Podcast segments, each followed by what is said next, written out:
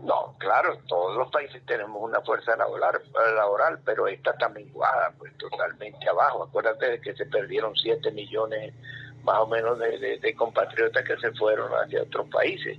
Entonces, este, eh, eh, esto aquí no puede haber una fuerza laboral completa, pues estaremos con un 20, 30, máximo 40% de fuerza laboral que se está consiguiendo. Lo demás es mucha parte informal se siente, como te dije hace rato, un, como, como, como una, una eh, brisa fresca que está entrando, ¿no?